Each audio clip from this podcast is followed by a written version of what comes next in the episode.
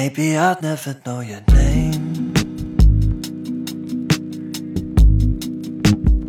But still, I'm filled with fascination.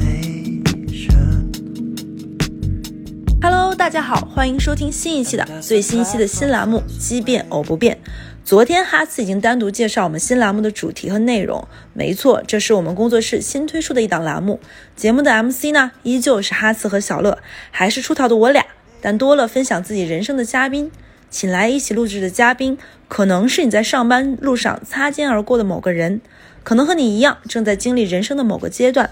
可能是你在杂志上才看过并好奇的某个职业。他们都和你一样鲜活而真实，也可能和你不一样，有着他们自己的故事。是的，别人的人生跟你没啥关系，但是不妨听听看，可能你会发现，哎，这人和我一样，这种活法有点带劲儿。哎，我也这么想过，那就快来激变偶不变，找找生活的新灵感。那我先说一下这一期的嘉宾我是怎么认识的啊？就是我在工作的时候呢，因为听过我们电台的人都很清楚，其实我的属性就是金融行业嘛。那我有幸认识了一个九七年的男生，客观来说，我第一次认识小叔的时候，就是今天的嘉宾，就感觉哎很帅，就是非常的帅，就是觉得他长的这个颜值呢，不靠脸吃饭，坦白说是有一些可惜了。然后我们我跟他是怎么认识呢？就是当时要销售某一款金融产品，要做直播类的探索。那他就是当期的这个男主播，果然这个长得好的人啊，就是擅长靠脸吃饭的。然后我就是因为这个事情呢认识小叔，然后跟他聊天的过程中呢，因为他这个人确实是非常有趣，知道他很多很多很多的事情吧，点点滴滴，就觉得是一个哎很值得上电台来聊一聊的嘉宾。那小叔，要不然先跟大家做个自我介绍。 Hello，大家好，我是小叔，是我是来自安徽的。然后目前的话，我今年年龄是二十四周岁，就是九七年对吧？对，九七年，是的，哎，什么星座？是摩羯座。就是他现在小叔已经脸红 了，就我客观来说，小叔的外形条件真的非常好，然后他不但帅，并且非常的，怎么说呢？可能就是我有点腼腆吧。对对，这是我对销售人的刻板印象，就是大部分都比较能说，比较油，然后很爱开玩笑，话很多。就是因为带着这样的印象认认认识小叔呢，就会觉得他跟常规大家认识的销售都不太一样。然后因为工作上的原因，他大概的薪水我也比较清楚嘛，就大概现在，我觉得在你这个年纪应该不算低的了，嗯，我觉得还 可以吧，还就可以。提升的空间还很大，是吧？对对，你稍微大点声。然后因为我们现在设备比较简陋，简陋。然后小叔刚才也说了，九七年安徽人，然后现在大概月薪是四万，四万四万左右，对吧？对，就是销售可能还会有一些上下浮动，但大概是这样一个情况。那其实放在这个年纪来说也不少了。然后我其实也聊过之前小叔的一些工作或者是经历，我觉得挺意外的。就是他身上最大的特质就是没有男生的那种，就是杨笠说的嘛，那么普通又那么自信，就没什么油味儿。然后，哎，我能问一下吗？其实我最开始问你，你是什么学历？我是现在目前来说是在读的，之前是初中学历，毕业了吗？没毕业。哦，就是就是因为就是因为我跟他认识的时候，因为他本本人就很腼腆，然后性格也很好，而且非常的内秀，所以我当时第一次跟他聊的时候，坦白说我们是拉得到学历这件事情的，对然后我也拉得到薪酬，所以当时看到的时候我很意外，真的就是会和我刻板印象里很多都不太一样。那你能说一下你为什么就是其实初中没毕业就出来工作了吗？嗯，首先的话，这个跟家庭原因也是有点挂钩的。嗯，然后导致了有一点叛逆思维。然后这种情况下的话，就是不想上学，就觉得外面的世界都很好。那你觉得不想上学原因是学不进去，还是学习不好，还是觉得学习这件事情可能一直读书就影响你赚钱的速度？不不不，我觉得其其实我并不是特别想赚钱，当时那是为什么？就是为了逃离，这是其一。其二的话，就是觉得这个上学很乏味嘛，家里面又经常逼着，然后后来就觉得外面的世界很好，我要出来看一看，不能为被学习 绊倒。耽误了是吧？你觉得学习耽误你是吗？那你初中当时是你一个人这样决定，还是说有小伙伴一起跟你一样都是不想读书了？嗯，只有我一个，因为他们都不行。然后你是自己自己想清楚的是吗？对，那你自己家里人当时同意吗？ 当然不同意，家里人就会觉得我这么小不上学肯定是不好的，嗯，然后我认为他们根本不懂我，因为年轻人嘛，叛逆啊，又是又回到主题，就是叛逆是吗？对当时十六岁是吗？十六岁，十六岁开始工作，做的第一份工作就是厨师。哎，你就没有真的一会儿再展开聊别的问题，就关于好奇，因为听到这里，大家对小叔的印象就是腼腆且帅， 对，长得好看。因为小乐姐姐比较好色，就喜欢跟帅的人在一起玩。 然后，那你当时是在老家吗？还是换了个城市？呃，第一份工作的话，就是我从我是初二下学期就开始不读书了，嗯，然后就开始就是没有工作，也什么都不干，但是又觉得很没意思，嗯，找了一份工作，然后学徒，厨师的学徒啊，怎么会想做厨师呢？因为这算是比较苦的打工哎。因为当时我也不知道该干什么。正常的话，你比如说像我们老家吧，嗯，工厂里面这都有年龄的要求，对不招童工，是的，但是在厨师这一块的吧，没有那么高的要求，所以说，哦尤其是在老家，没有这一块的限制，所以管得做相对松一点对对吧？做学徒是我唯一的出路，当时学徒有工资吗？有一个月八百块钱，几几年？当时是当时应该是在一零年吧，八百块钱一个月。那你就当时是在家里住，然后每天白天去学徒。对，哇，什么类型的餐厅？嗯，老家吧那种土菜馆，那那你当时累吗？就做学徒这件事情？做学徒其实是第一份工作，嗯，自己之前对累也没有什么感知，不知道累是什么就样是的，客观来说，就是它跟上学比，当然比上学舒服了。哦我觉得我们这是反面嘛，就告诉大家，其实不上学挺开心。当然不是这个意思，就是你当时觉得，哪怕这个上班的辛苦和这种可能会呃没有你想象那么那么开心嘛，毕竟厨师这个工作还是挺累的，要学东西很多，可能老师呃这种传帮带的性质就会凶一点嘛。你当时也觉得就是逃离了家庭这方面，你当时家庭给你带来了什么困扰了？主要我我吧，我是发自内心想跟大家说一下啊，嗯，你可以说。我本身可能是单亲家庭，嗯，单亲额外呢，像我父亲他又额外组成了另外一个家庭，嗯，所以基本上因为我是跟我哥一起长大的，嗯，然后我小时候我是吃百家饭长的，后来才回到了老家，然后后来的话是回老家读书，然后再加上我父亲一直不管我，一回来就打我，因为是在外地，他是在外地工作嘛，然后我他加上脾气也不好，经常揍我，把我揍怕了。然后后来的话，我就决定不读书。是没有理由的打你吗？对，很多就是这样。就是你你跟你哥哥两个人都挨揍，还是只打你不，？我我哥不挨揍，就我挨揍。天哪！那你妈妈呢？能冒昧问一下？去世了，哦，不好意思，哎不好意没思，事因为这个确实之前没有问过你，所以你当时就是觉得这种生活让你想逃离是吗？就是想独立起来，嗯，对我觉得靠家里是没有什么用，还是得靠自己。因为人嘛，一辈子就这么几十年，开心就好。嗯，然后你当时就选择，哎，那你后面就是，其实坦白说，当时你已经下好这个决定，无所谓跟家里商不商量了，对吗？对，自甘堕落就是不去上学，什么都不做。你就以这种强硬的方式想说，你就这么已经定了，就这么决定了是吗？对，哎，那你是你外公外婆带大的，还是爷爷奶奶？爷爷奶奶，他们会为此有一点点觉得还是要读书啊什么的。嗯，其实他们因为我们老家人嘛，尤其是安徽，比如说农村农民啊，其实他们对这种学历啊，没有太高的这种要求，哦，就你可以识字，然后能够正常说话，正常去，比如说数学算术，那这种的话就可以了。所以说爷爷奶奶的话，当时也没有阻拦过。其实他们可能有种无力感，就是他也知道你可能也不开心，爸爸这么对你，然后也没有办法更多的去干预到你，或者是给你更多的指导和意见。嗯，对，所以你当时就就选择了去，然后你那个这个工作做了多久？八百。其实八百到四万这个跨度很大哎，真的，这是一六，就是你十六岁的时候，一零年，然后当时做了多久这个学徒？呃，做了一年吧，做了一年，然后当时是在老家学了一年以后，然后我就觉得人总要往大城市去跑一跑，嗯嗯，然后我觉得，嗯，这样的农村不应该待一辈子，那跟农民农民没有什么区别，嗯，然后我就决定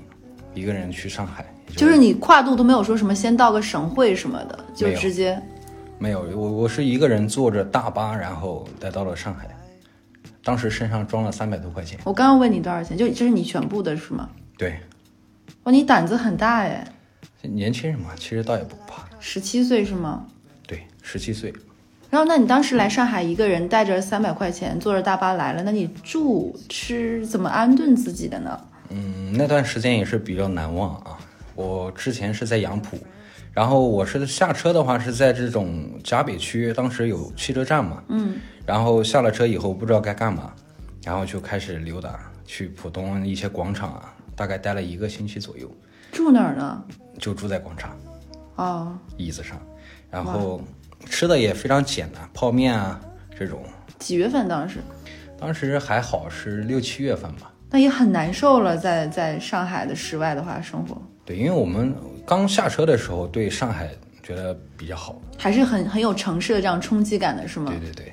但是过了两天就感觉有点累，没钱嘛。嗯对，刚到这边找工作又不好找，嗯，然后一般嗯、像一些餐饮店啊都不会要你这种童工。对，然后后来的话是在杨浦区，最后一个星期左右找了一家海鲜馆，然后大概做了两年吧。你这个过程中都没有一些，就比如说呃我带着色心歹意的这种姐姐阿姨向你抛出橄榄枝吗？真的，我那个时候我很怕这个东西，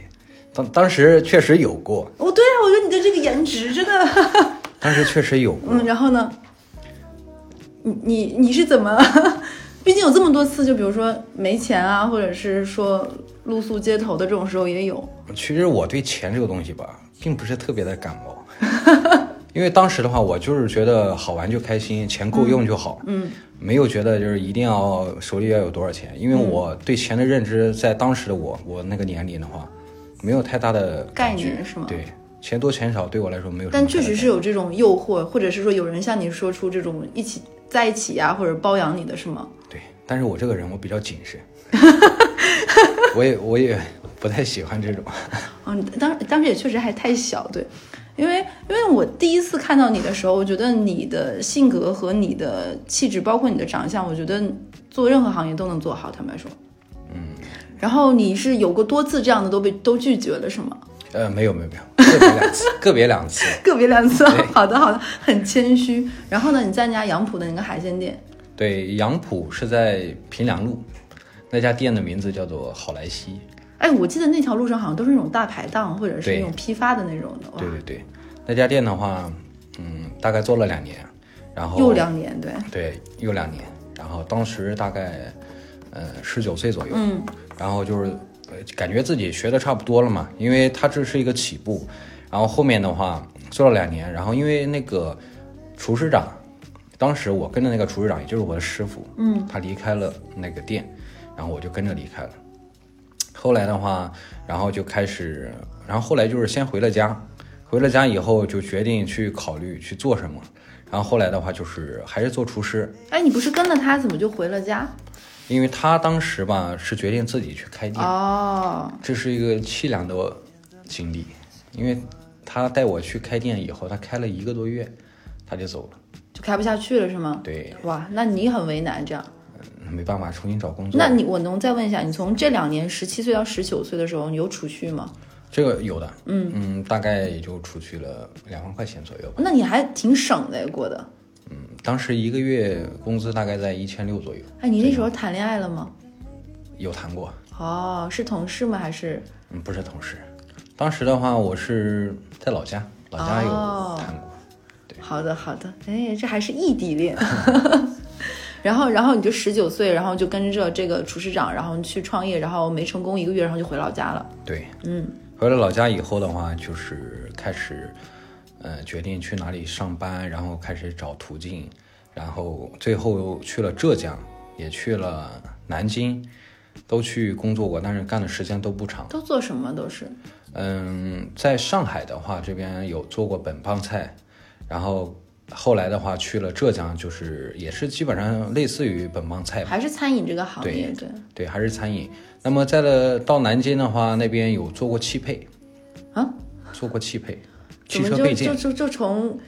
石油变成了机 油。哦因为因为这个东西的话，从因为我朋友的话，他有在那边做过这一行，然后他就让我去试一试。嗯，再加上因为我爸嘛，我爸觉得我在外面上班打了三年工，也没有什么发展前途，嗯，让我去他身边。我爸就是在南京，嗯嗯、其实相对来说啊，我家里条件还算可以，因为我我家在南京开了三个宾馆，有一个洗车场，哦，那你为什么要让自己过这么苦呢？因为我跟我爸不合。明白了，嗯，然后我爸让我去南京之后，我就开始去做汽配，嗯，然后给家里边洗车场大概经营了大半年，后来就没有做了。我觉得厨师还是我最喜欢做的事。就现在也是你认为你最喜欢的职业，对吗？对，因为我现在还有一个，我觉得是我自己的理想的事情还没有完成，就是开一家餐馆，哪个类型的？主题餐厅，哦，书香阁，名字都想好。 书香阁是吗？对啊，当年不想读书的是你，现在开餐厅叫书香阁的也是你。 对，然后呢，到讲完十九岁了，然后等又辗转了两年，对吧？对南京、浙江等等，然后在浙江待了一段时间。对，然后后来的话就是，嗯，从家里走了以后，也就是从南京走了，那个时候已经是二十一岁左右，嗯，还没到二十一周岁，嗯。然后后来的话，我就是来到了上海，但是我来上海的话，并不是直接，契机是什么？从南京选择来了上海。因为我觉得，因为当时的话，我也谈了一个，就是我谈的那个对象嘛，因为我觉得他，肯定是贪图你的美色，因为我爸不喜欢他，但是我喜欢他，他为什么不喜欢呢？因为我爸这个性格吧，相对来说会比较怪癖一点，我也不太懂。哎，我坦白说，以我对你的认识，我一直觉得你是一个很温文尔雅、话很少的人，但感觉你爸跟你完全是两个样子，就很炸裂，然后还蛮爱动手的。就是主要有两个原因导致我爸变成这样。第一呢，就是可能是我爷爷奶奶吧，比较宠着他。嗯我爷爷奶奶自己都说，从小就宠着他坏了。对，这是其一。其他的话，像我爸他确实比较能赚钱嘛，因为我们家在我还没有出生的时候，我们家是做粮食生意的，然后就相对来说是县里面的话，基本上也都是靠前比较有钱的。然后后来我爸嗯去了南京，做了很多这种，嗯、旅馆啊，还有这种洗车场，他自己还做了物物流，嗯，物流公司，然后基本上很赚钱，所以钱嘛可以使人膨胀，就是在这里，所以他就在那里有了自己的家庭，是吗？对。然后他觉得世界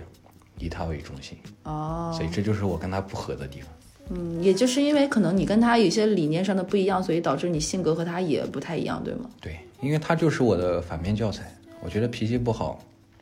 这不是他发脾气的原因是吗？对那他那他对他哎，他现在还有自己的宝宝吗？就是另外的，呃，有一个弟弟，十六岁左右吧，他会打他吗？会，哇，那你爸还真是不分哎但不是分大小的打，但是两种打他不一样，一种是就是溺爱的打，和对我的打就感觉像陌生人一样。他有打过一次最狠的吗？就让你觉得具体已经不想讲了是对吗？我也不想说了，那你觉得这个伤痕现在过去吗？还是说还是会很介怀？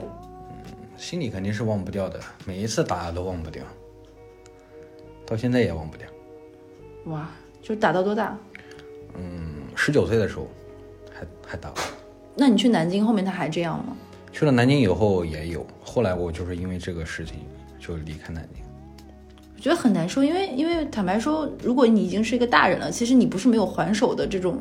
能力了。就是如果这个时候还还挨打的话，真的挺挺挺，我我是没没有办法想象的，对，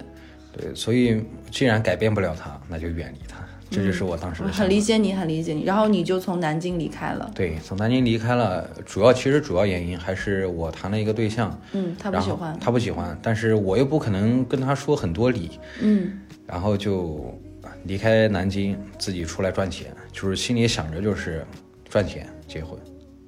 这就是你当时想跟那个人在一起定下来，对吗？对，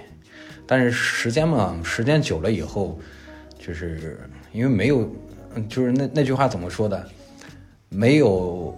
呃，爱没有金钱的没有物质的爱情对就是一没有盘物质的散沙爱 情就是一，盘顾里散说的。对对对然后呢，他他是因为这个原因吗？离开了你？对，后来的话，其实也不是说她那个女孩子特别势利吧，就是但是你没有这个方面的一些基础的话，你说单没有靠你安自全己，感，对吗？对，单靠你自己没有家庭的支撑的话是比较困难的。嗯，不愿意等，这个也非常理解啊，然后因为当时我的收入也并不可观，大概多少？二十一岁了，二十二岁了，大概五千块钱左右吧。一个月，嗯对还要自己付房租，对吗？嗯，其实我做厨师是不用付房哦，嗯，对。明白。然后来了上海以后，我是在上海中心大厦，就是在陆家嘴那里上班，在那个主题餐厅，嗯，去做，嗯当时还不错啊，一个月大概七八千吧，嗯嗯，一个月工资，二十二岁这时候，对，然后后来的话，大概做了一年多以后，因为我呃你来到了一个大的城市，然后你接触的人不同，因为我们当时做的是那种会所嘛，嗯，接触接触的人不一样。这时候没有富婆找你，呃这个时候没有没有，我一直很好奇这个，你 继续。对，因为我们每天看到吧，就是各种人的消费，消费观就是改变了我。嗯，因为他们，我觉得他们的钱，我就很好奇他们是怎么赚钱你的。很实在讲，对，对，然后但是人总要往前往前走嘛，嗯，不可能停留在一个阶段，尤其像我，反正我是总结了一句话：年轻人他不适合做厨师，不适不适合学厨师。这个东西吧，就是怎么说呢，它也是跟性格性格有关。如果你想赚钱，就不能选择这个行业。太慢了是吗？对，确实太慢了。其实我当时的心情就是，哪个来钱干哪个，前提是在不违法的情况下。当时就是这个跟你当时的想法真的不太一样，跟你十六岁、十七岁你刚才讲的这一路前面的那几年确实不太一样。然后呢，你就选择换了嘛，就不在这家主题餐餐厅了。对，这个其实也是主要是钱嘛，这个东西主要就是有逼到你的地方，你才会想到钱的重要性，大概是什么事儿能讲一下吗？因为爱情。又又还是那个女生吗？又换了一个是吗？对，然后就是其实那个时候他分手了以后，我觉得钱就特别重要，嗯，我决定要换个工作，然后就阴差阳错的投了简历，然后来到了现在的这个所在的公司。就是这两三年对吗？对，但这个，哎呀，只能说你当时是你能拿什么吸引这家公司的呢？嗯、其实当时面试的话，也都还没有怎么样。面试的话，只是简单问了一下，然后就明确是销售类的岗位，对吧？啊对，其实我也我觉得做销售啊，因为我之前也没有做过，嗯，因为很多朋友的话，让他们突然接触到销售岗位的话，都是不太乐意的。而且差异很大的。对对对，因为厨师嘛，以前你做，哪怕你一天不做事情，你坐在那里也是就是那么多工资。做销售的话，它就不一样，多劳多得嘛。嗯。然后刚进来的时候吧，就是，嗯、也没有抱着多大的打算吧，就是来试试的心态，因为没做过这一行嘛，就想试一试。而且这家公司的底薪很低诶，销售的，对，底薪一千六，对，非常低。对，然后加上全勤的话是一千八，是啊，所以就其实这个对于一个，比如说你刚之前你也讲了，你在主题餐厅的话，月薪也有八千，对吗？对，到这个其实还是有一些，那你当年是怎么让你说服你说可以做这行的呢？嗯、有风险的吗，对，其实我在这期期间啊，如果我从是中心大厦那里离职了以后，主题餐厅离职了以后，我跑过外卖，就是在上海，嗯，但是我跑了大概一个月吧，就是我感觉赚的钱真的完全不够支撑这个生活的但是他们不是说外卖小哥其实收入不低吗？因为可能是我跑的不够精通嘛，嗯，但是因为在我那个阶段，我去跑外卖的嗯跑外卖，我对它都不太了解，因为明它白，嗯、像新手的外卖吧，就是你可能一趟只跑一份外卖，哦，他毛们可泽能会规规划路线，一次送很多单。对对对，像这种的话，跑起来后期的话就会很累，嗯，然后大概我就后来我就做不下去了，明白然后才来了现在的这个公司。哇，那你在这份公司的时候，你大概是多久的时候用了多久？因为这个其实还是需要一段时间过程去磨牙呀，去训练呀，去从一个基础的到后面你可以侃侃而谈的这种，你大概用了多久？嗯，我是二零一八年五月十四号来到哇现在的公司，然后当时刚进来的时候没有什么特别出色的地方，然后跟大家都是一样的，从零开始，然后做了培训之后呢，然后后来的话就是开始接触一些销售的业务，刚开始的话倒没有什么，然后我是从大概是第二个月开始就开始出单，然后就能卖得出去了，对吗？对对对，而且当时还出了一个大单，哇，就是非常看运气的那种，但也是非常走运。然后这个大单的话，也是坚定了我在这里做下去的决那心。种感觉是什么样的？因为我之前我有跟一个就是也是前同事嘛，他也是一个销售，他讲他说他说你们永远无法理解销售带来的成就感和快感，对，这个确实是。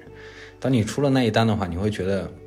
你非常的自信，就是你每个月一号的时候，就是说白了就是有一件特别好的事情，它会影响到你整个月。比如说你在一年当中十二个月，其中有一个月一件非常非常好的事，它可能都会影响到一年。哇，对那就是那单给了你信心，对吗？对，那一单给了我信心之后，开始我第二个月，嗯、以至于到，因为我们有新人保护六个月嘛，嗯，然后在六个月内，呃因为我们当时一个培训班的话是大概三十个人左右，嗯，我基本上都是第一，就是 top 那种的，对，嗯基本上都是第一。然后大概六个月以后，我就开始基本上转正了，六个月的试用期。转正以后就是跟这个基本上是跟正常员工没有什么差别。然后呃，当时的话，其实收入的话，大概是在每个月维持在五六千左右。嗯，因为我们可能呃不同的资源，它这个产出的这个业绩不一样。明白。然后后来的话，呃，资源正常了以后，跟正式员工一样了以后，收入开始慢慢好起来。我是从二零一九年的六月份左右开始，月薪达到了上万，嗯，然后到了年底的时候，基本上到了十一月左右，当时已经开始维持到了两万五左右。哇，这个感觉应该是有一种明显的吧？就你当你看到工资的时候的快感，对，但是做销售嘛，你体验感体验到了这个赚钱的快感之后，你就会觉得，如果你下下个月做不到这么多钱的话，你就会很有这种落差压力感，是吗嗯落差感，对。然后第二个月可能会影响心情，这个是每一个销售都会有的。然后当时做到了大概二零二二年的时候，嗯，年初，二零二零三年是吧？嗯对，二零二零年，不好意思。然后当时的话是在三月份左右，公司有突破过三万，哦，对就是一步一步在往上，就基本上是一步一步在往上涨上去对，明白？对。但是目前的工资的话，可能就是因为做销售嘛，它跟这个其他行业不一样，它有忽高忽低的时候。嗯，淡季旺季，对，最高的话，嗯，一个月到手工资的话，拿过五万八的。哇，还是听起来很香的这种感觉。对，那我想问一下，就是其实你也现在相当于是有一个很稳定的收入嘛？那你那你现在有没有买过一个什么东西给最贵的东西给自己？嗯，最贵的房子吗？房子算吧，房子当时花了差不多五十万，是你自己还是说一部分家里的？呃，全是自己。就这五十万都是你自己这几年赚来的，对吗？加攒，对，对，那很厉害了。坦白说，对，这是交了一个首付，然后其他的花在自己身上的钱倒没有，买了一个五百块钱的手表，到现在没有丢掉。就是这是其实很多，因为我也认识很多销售或者是什么样的人嘛，工工作当中当中采访的，其实他买房一共大概花了三天时间吧。其实我当时定定我自己的房子，我都没去看过，在老家吗？还是在是在安徽的省会合肥哦，为什么考虑在那里？因为我觉得其实我们是作为这个安徽人嘛，本来思想就有点传统，嗯，再加上我现在这个对象嘛也是，又是对象， 这个故事里穿插着女朋友呀。嗯，决定买房到这个故事我等一就下刚可以来，再就当刚来这家公司的时候是吗？哎，对对对，嗯，这这个其实也是一个故事，特别精彩啊。嗯，我当时是在新人会上面嗯介绍自己，哦然后主持人嘛从现场挑选一位女生，问我一个问题，就是他主持人说 Q 他说说，哎，你能要提问，然后那女生主动提问的嘛？对，哇，然后嗯提的问题也是 比较偏色情，你直接说吧，什么问题？他他就问我跟多少个女人发生过关系，就你就你现在女朋友问你的对吗？嗯，对对对。然后当呢？当当时的话有三百多个人，我觉得很不好意思。我觉得我我我当时说我说我从来没有过女朋友，我用的都 是手。你撒谎那是蛮机灵的 吗？对，因为可能当时灵机一动，嗯，然后就跳出来这个答嗯案。然后呢？然后后来的话是，我觉得当时我是不太喜欢这个女孩子，我觉得她比较轻浮，他问我这问种题问尺度太大了，是吗？对对对，嗯，因为在我的思想里，我是比较相对来说比较传统，嗯，然后后来的话，我又我就比较相对来说比较讨厌他，哦，因为也工作上面嘛，他也是属于同事，嗯抬头不见低头见嘛。然后后来的话，嗯、经常在楼梯有遇到过，嗯然后再加上同事，他我的同事吧有推荐，把我的微信推荐给他，他是他加主我，动的吗？对他加我的。他肯定是觉得你帅， 这个我确实不知道，啊当时我也不知道他当时是怎么想的。嗯，然后后来的话就是加了我微信以后，大概聊了两个月左右吧，最后开始这个正常恋爱关系。就是是什么让你就突然这两个月从最开始不是很喜欢他到人嘛，都是很贱的。你就你你喜欢他什么？他的性格比较活泼，大咧咧，嗯可以可以说是、说是活泼吧，性格比较强硬一点。嗯，然后就是很多方面的话都可以都是比较压制我的。哦，所以你像男孩子嘛，找对象一定要找这种可以压制 你的，就你真的和可以赚到钱，嗯，因为他会给你一种无形的压力，但是并不是窒息的压力，嗯，就是给你动力的那一种压力。哦，那所以你很合拍，对，然后他他是一个比较要要强的人嘛，然后他每个月我刚来平安的时候，嗯，是每个月的话就刚来这家公司的时候，对，因为收入的话还不是特别稳定，然后后来的话也是他的工资是比我高的，他当时的工资大概是在两万块钱左右，嗯，然后我觉得我特别自卑，嗯，他多大年纪？嗯，也九七，比我小三个月，哦，嗯，对，然后他来这边的话是大概比我来早一年，嗯，然后后来的话在一起时间久了，我觉得那种自卑感啊就是越来越强烈，嗯，然后后来我就努力赚钱，这个也是我赚钱的一个动力，嗯，再加上我想要买房子、结婚这个概念，因为像老家人嘛，就是这种想法，结婚、买房、生孩子。哦但是其实真的，你房子买到手以后，你没有那么太大的感觉。所以你当时买房是在你们俩折中的一个地方，对吗？对明，白他也是属于安徽人，哦，然后是在安庆，我老家是在滁州。离相当于离安庆近一点儿这样的，对吧？对对，离他近一点，因为如果说我以后结了婚以后的话，可能小孩子的话得需要自己带，或者是需要丈母娘帮忙，所以我我觉得在中间去买，中间的地段去买的话会比较好，促进两家关系。那你爸现在对于你现在这个女朋友还会像以前一样吗？嗯，因为他现在没有对于我来说的话，没有什么过多的干涉对吗？干涉，生活上面没有没有太多干涉，基本上我跟他一年不会说一次话，说一句话，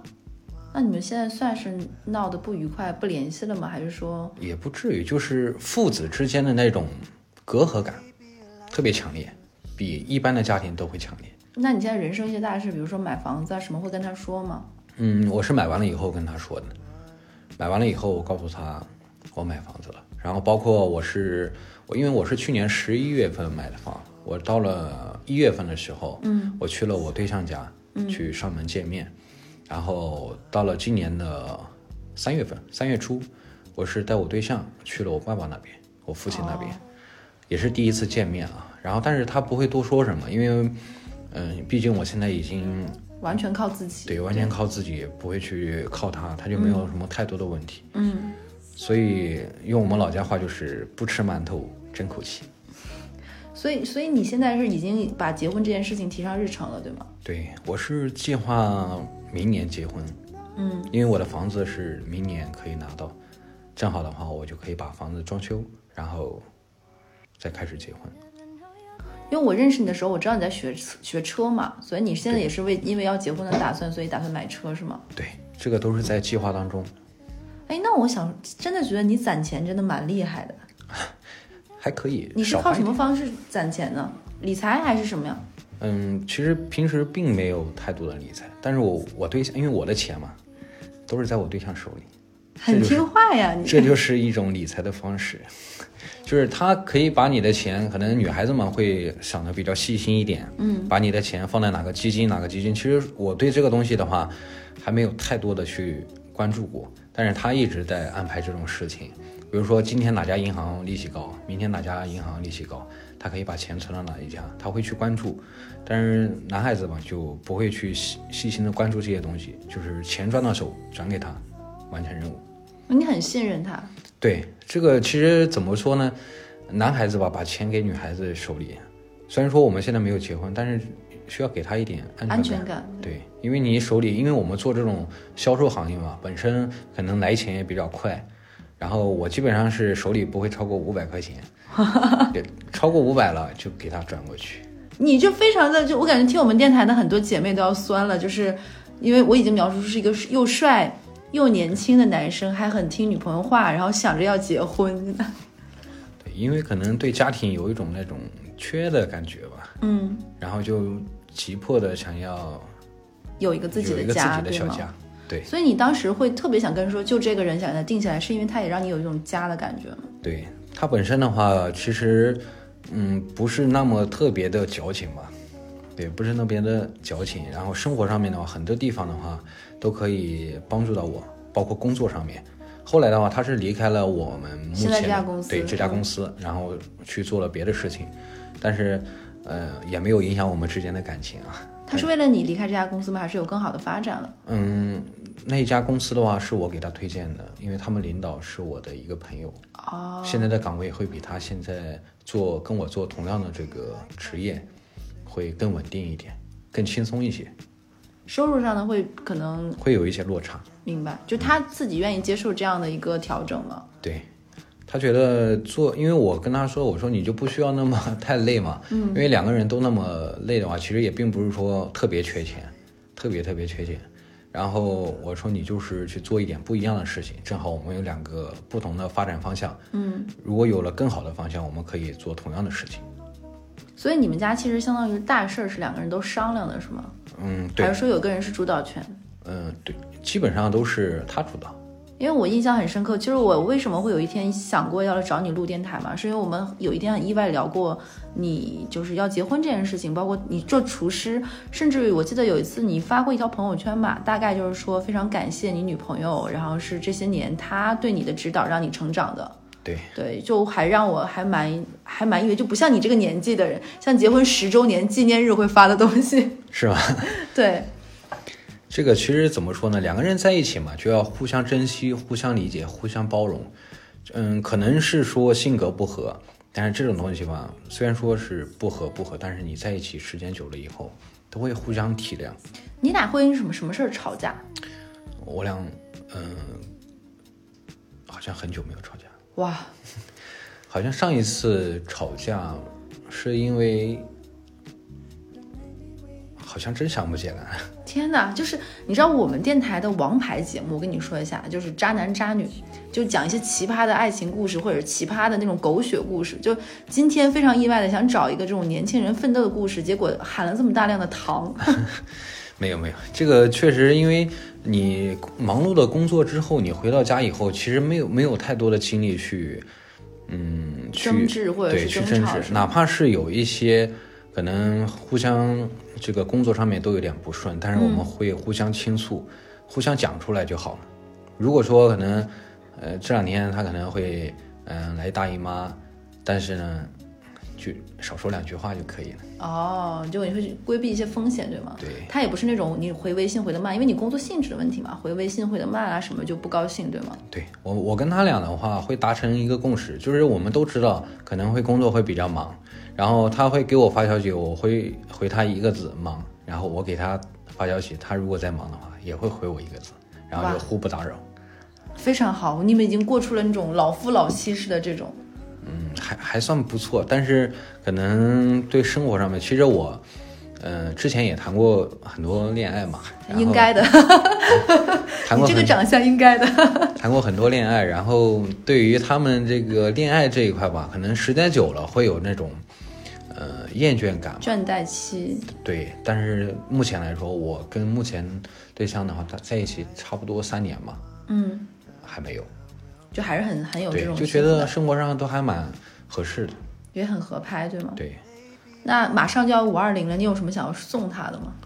基本上每一个节都送。啊、哦，但是我我不太会挑礼物，我只知道 SK two。哦，对，所以每一次都是 SK two，基基本上我们家是那个水都没有断过。就是你每次都送这一样东西是吗？对，他就没跟你说过说这个还没用完就换一个。呃那这种情况下只会有一种事情，会告诉他一句话：从账户里扣钱自己买。哦， 可以的，可以的。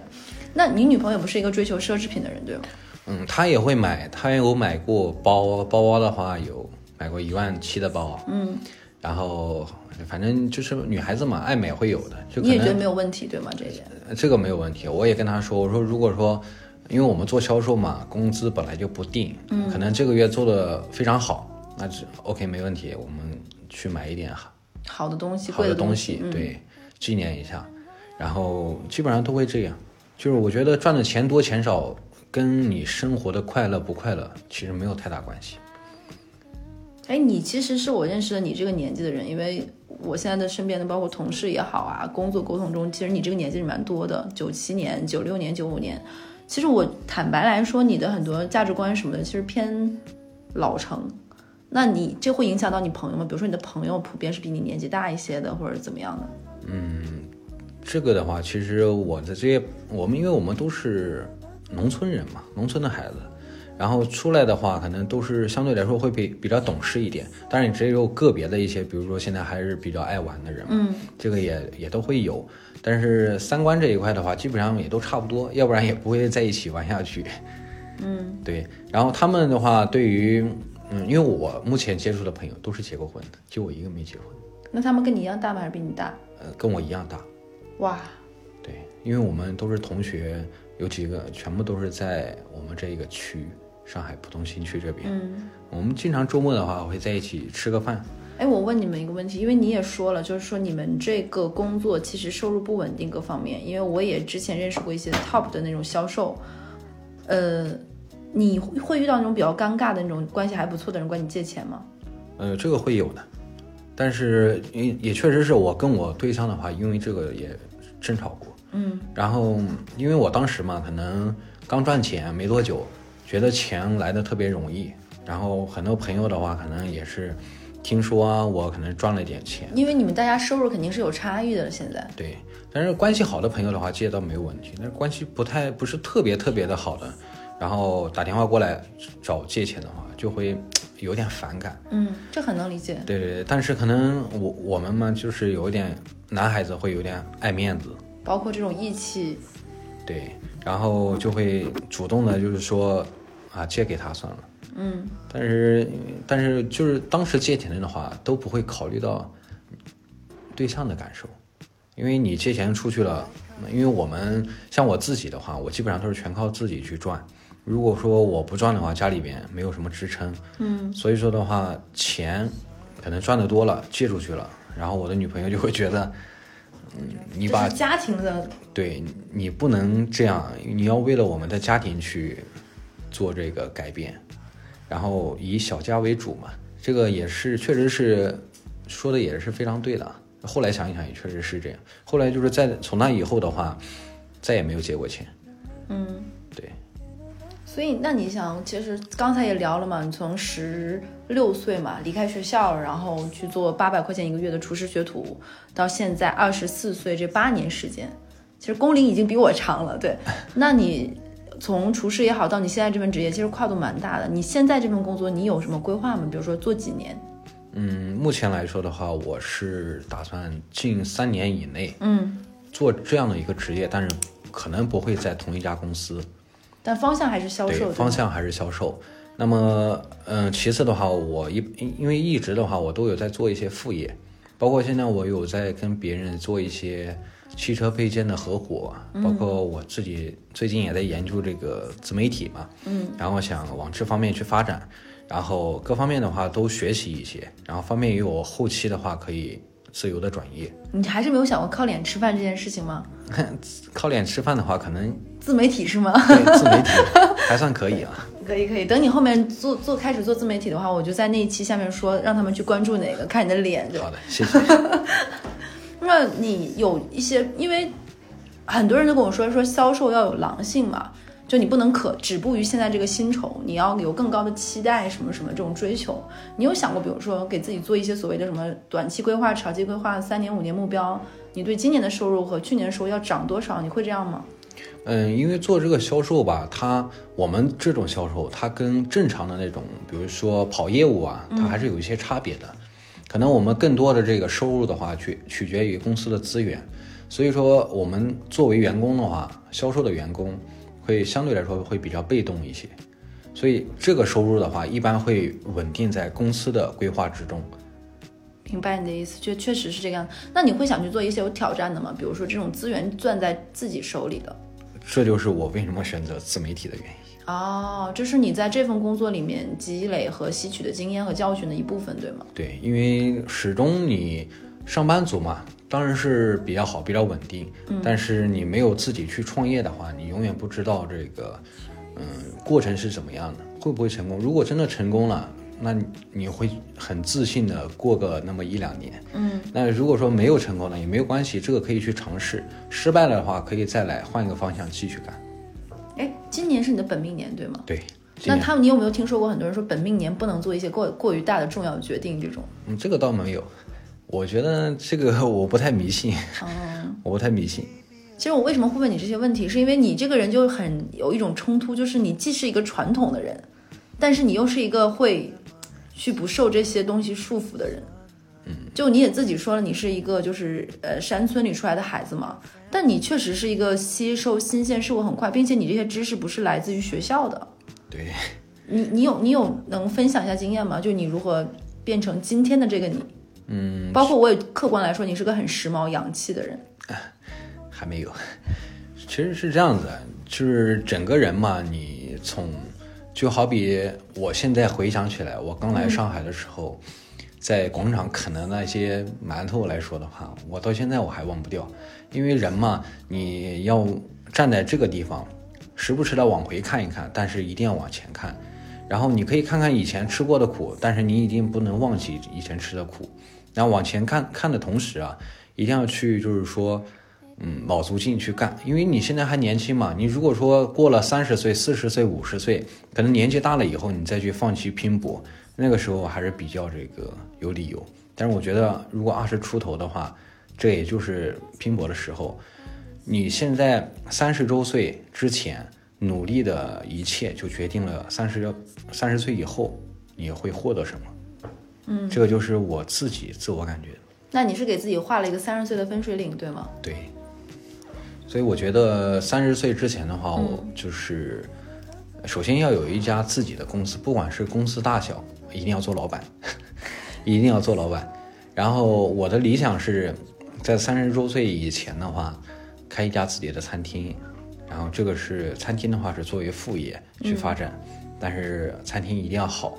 就是规划特别好。我对我自己的理想目标还是比较明确的。哎，那你想开餐厅是？那你又不可能再继续做厨师了嘛？对就是因为自己喜欢这个行业，对吗？对。但餐厅真的是一个蛮辛苦的钱赚的，嗯，跟销售比也好，各方面也好，而且你是打算在上海开吗？还是在老家开？嗯，可能会在上海。嗯，对。但是我觉得人没有目标的话，确实，呃活得会很迷嗯就茫。哪怕你的餐饮这个行业，你你的钱说白了没有在餐饮行业里赚来的，都是你后面的，那你还是很热爱它，对吗？对。但是我我觉得，哪怕是输了，也就输了，没有关系，嗯完成自己一个心愿就好。因为女朋友支持你吗？他支持我，我觉得你们俩非常的默契，包括嗯，嗯，因为他知道我是做这个出身的，所以人嘛总会有一些哎，你家理想谁做饭？我做，就他觉得你做的比较好吃，对吗？嗯，其实也不是，他比较相对来说会有点懒吧。对，我觉得听我们电台的姐妹们应该就酸了，就是上哪儿去找一个帅、能赚钱、听话，然后所有生日都给买 SK two，要不然你从账户里扣，还愿意给你做饭的男的。 这么说好像哎，我感觉我们变相像给这家公司招聘，哎，就是你在这家公司可以找到这样的男的。 嗯其实做哪一个行业都比较赚钱，不一定要在我们这家公司。说的对，对，其实做什么的话，其实我这两天我一直在研究啊。嗯，我觉得，因为我可能没有太多的朋友去做这个其他的一些行业，可能要去做一些合作啊，去搭伙去跨界什么对的。做生意啊，可能会比较难。嗯，然后全部都靠自己去研究琢磨。然后我觉得吧，就是人嘛，不管是在什么时候，只要你想赚钱，你绝对会有空闲的时间去思赚考嗯其他的钱。明白。对，人嘛，总归要需要自己压榨一下的，它跟做销售是一样的。所以你脑子每天都在转是吗？对，因为不赚的话，可能就饿死了。然后，那我问你个问题，你就我真的很想问，你后悔那那个时候从学校离开吗？会有一些，但是其实并不像，嗯，其他的一些朋友啊，可能下学比较早的朋友来说，会那么难受。嗯，我觉得到现在也不是特别后悔吧，因为我，嗯，下学的原因并不是说我真的不爱学习，嗯，主要还是有家庭的原因存在。明白。那其实如果说，因为我们这个电台听众听众有年纪大的，有年纪小的嘛，有现在十几岁的，有未成年的这种，也有二三十岁、三十几岁，甚至于更大年纪的。那对，比如说对于这些小朋友，可能他们也处于这种人生的迷茫期，跟你一样，就原生家庭的问题，包括等等，你会有什么建议给他们吗？嗯，首先的话，如果说还是在读书的，一定不要放弃读书，因为读书它总归是好的。因为我是因为家庭的原因放弃了学业，嗯，然后我觉得就是很多这些朋友啊，包括我接触的这些跟我同龄的、他们如果说在学习的过程中跟我说他不想读书，我都会骂他，我我说你干嘛不读书？你不读书你是因为缺钱吗？你又不缺钱，所以我就不想让别人走我这条路，然后一定要好好学习，你是因为觉得自己这条路虽然现在看起来的结果是顺的，但过程中也是辛苦的，对吗？对，因为我丧失了很多这个晋升的机会嘛。就是在网上可能它会受制于一些学历的门槛的设置，对是吗？对，可能我现在的这个收入都不如你真的有一个好的学历，有一个好的门面，然后那可能你赚得只是快受制于这家公司这个晋升的这个要求，比如说学历要达到什么程度的。那我其实客观来说，我觉得你去哪里都很很优秀。嗯，其实你你人再优秀，你别人不给你尝试的机会都没有用。所以这个学历嘛，它就是一个敲门砖，一定要好好学习，这个是比较主要的。嗯，然后你，嗯，其次的话，像一些比如说现在已经不再读书的人嘛，跟我，嗯，年龄大的我就不太说了啊，跟我差不多同龄的，嗯，朋友啊，就我就觉得你们应该可以想一下自己适合做什么。如果你想不到的话，你可以想一想自己喜欢做什么。在年轻的时候做一点自己喜欢的喜欢的事情，这个也是比较有意义的。你如果说也没有喜欢的，也没有想做的，就可以去做销售，真的吗？真的可以去做销售。销售这个行业的话，这个职业还是非常不错的，它可以带人就是看到很多这种嗯形形色色的人，你可以接触到不同的人，你会猜测他们就是心里在想什么，揣摩他们的心心那个思想。所以说的话，做这一行的话，就相当于是一个心理学，然后会很有挑战性，然后赚钱的话可能不会多也不会少，但是呢，嗯，对于后期的话，比如说到了二十五岁以后，可能我们看到的更多的就不是那个迷茫的自己了，就是有很多这种创业的思维在里面。明白。对，因为你看到了外面很多客户你在做什么的同时，你会想到我适不适合做，所以说，嗯、有利还是非常大的。哎，你有没有在销售中比较有意思的事儿可以讲一讲？就比如说遇到的不同的人，让你觉得很很有意思，甚至于一些让你觉得很不开心的经历，或者是投诉等等等等，有能拿来分享的，嗯，其实投诉倒还没有，或者是说你从一个人是你的客户后面成为朋友的这种，嗯，这个就比较多了。哇，很多是吗？对，因为有，因为我有几个客户都是关系特别好的，嗯，然后他是在我们老家的，是开这种工厂的啊，嗯，工厂老板，然后一直在挖我，让我回老家，因为我房子买在合肥嘛，嗯，然后就让我去合肥去工作，然后给我同样的工资标准，但是我觉得我我不想去。目前那么早去退到二线城市去，嗯，我觉得我可以结了婚以后再考虑，所以说我就就没有去答应他。有很多客户都有这么问过我，因为他们是就是意思就是让我在合肥，因为他们想在合肥做一个中转站，让我去盯着就行，嗯，就这么简单，让我盯着。我说我不太愿意去做，然后关系都还不错，因为我们经常也聊天嘛， 私下里也经常聊天。买保险的话就更不用说了，这肯定都是会找我。嗯，因为我觉得做不管做什么，呃，行业也好，就是关系一定要处理处理好，跟嗯客户，嗯、成为朋友，这个才是所最以重要这的。些与人接触的相处之道，包括你的各方面，其实家里都没有教过你什么，这是你一点点的还是天生具备的。也不叫天生具备吧，就是你见的人多了。因为我做厨师的时候就跑了很多个地方，嗯嗯，可能我做厨师的话，会有我的领导就是厨师长，也会有老板，还有可能学徒，其他的学徒啊。然后我们可能接触的人不一样，你跟每个人说话都说不一样的话，就习惯了，然后再去做这种销售吧，可能会有一些个人的因素在里面。然后做销售的话，可能就是相对来说会如鱼得水一点。但是很多人对销售，包括我自己以前刻板印象，都会比较油，见人说人话，见鬼说鬼话。我觉得你很打动人的一点就是你很真诚，对，因为现在这个社会嘛，它缺不了油油嘴滑舌的人。就是你你是认为这也是你今后在走销售这条路上你的想坚持的东西，对吗？对，能赚自己，我给自己设定的目标就是，自己能赚的一分钱，绝对不会让它跑掉。这一刻你像一个销售来说这句话的时对候，，但是，嗯，你用不同的话跟客户去沟通的话，可能他们愿意接受度就会大一点。你如果告诉他，你今天不买不行，那绝对不行的。嗯，客户肯定不会去受你这种压迫。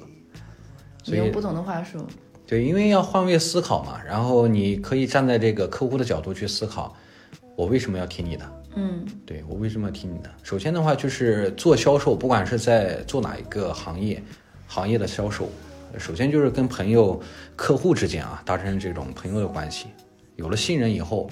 什什么产品都好卖。那我们这一期就差不多到这里了。嗯就是会找你聊这一期，就是因为你身上有很多很鲜明的东西，其实刚才也聊到了，但是又成为了现在一个很帅并且很优秀的人。对没，有我也很帅期待你的自媒体，不真的很帅，毕竟这家公司帅哥不多，所以我很期待你的自自媒体成功。对嗯，这个我也也是在理想当中，目前都是在规划当中，因为这个自媒体之前也没有去朋友去做这个东西，嗯，找了一圈没有什么有经验的人，都是自己在摸索，然后总结了这个四五湖四海的朋友的建议，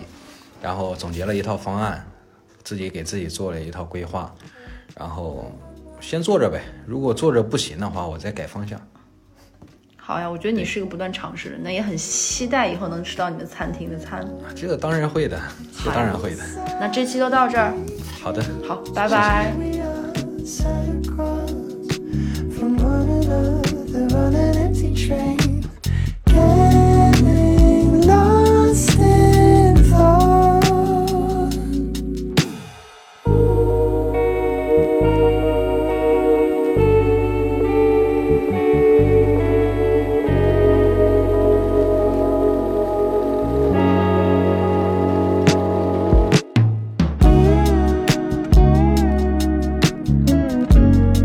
Thank